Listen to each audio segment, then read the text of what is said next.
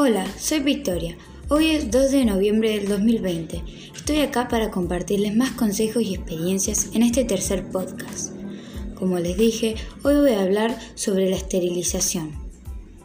Si tenemos un gatito o una gatita chiquito, o sea, que no cumple los 6 meses, deberás decidir si vas a esterilizarlos o no. Es una intervención simple para un experto que hará que no pueda tener cachorros.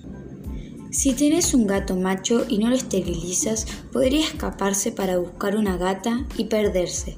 También podría tener peleas con otros gatos y salir lastimado.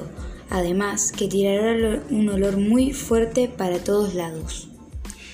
Una gata sin esterilizar puede tener hasta 3 embarazos por año con 5 o 6 crías por vez. ¿Cómo cuidar una gata premiada? En caso de no esterilizarla y que la gata esté embarazada, deberás llevarla al veterinario para controlar que todo esté bien. Este embarazo durará nueve semanas. La gata tendrá más hambre, tendrás que servirle más comida, necesitará nutrientes, se recomienda darle comida de cachorros. Nacimiento. La gata va a buscar un lugar donde va a tener sus crías. Para ello, te recomiendo cerrar placares y cajones.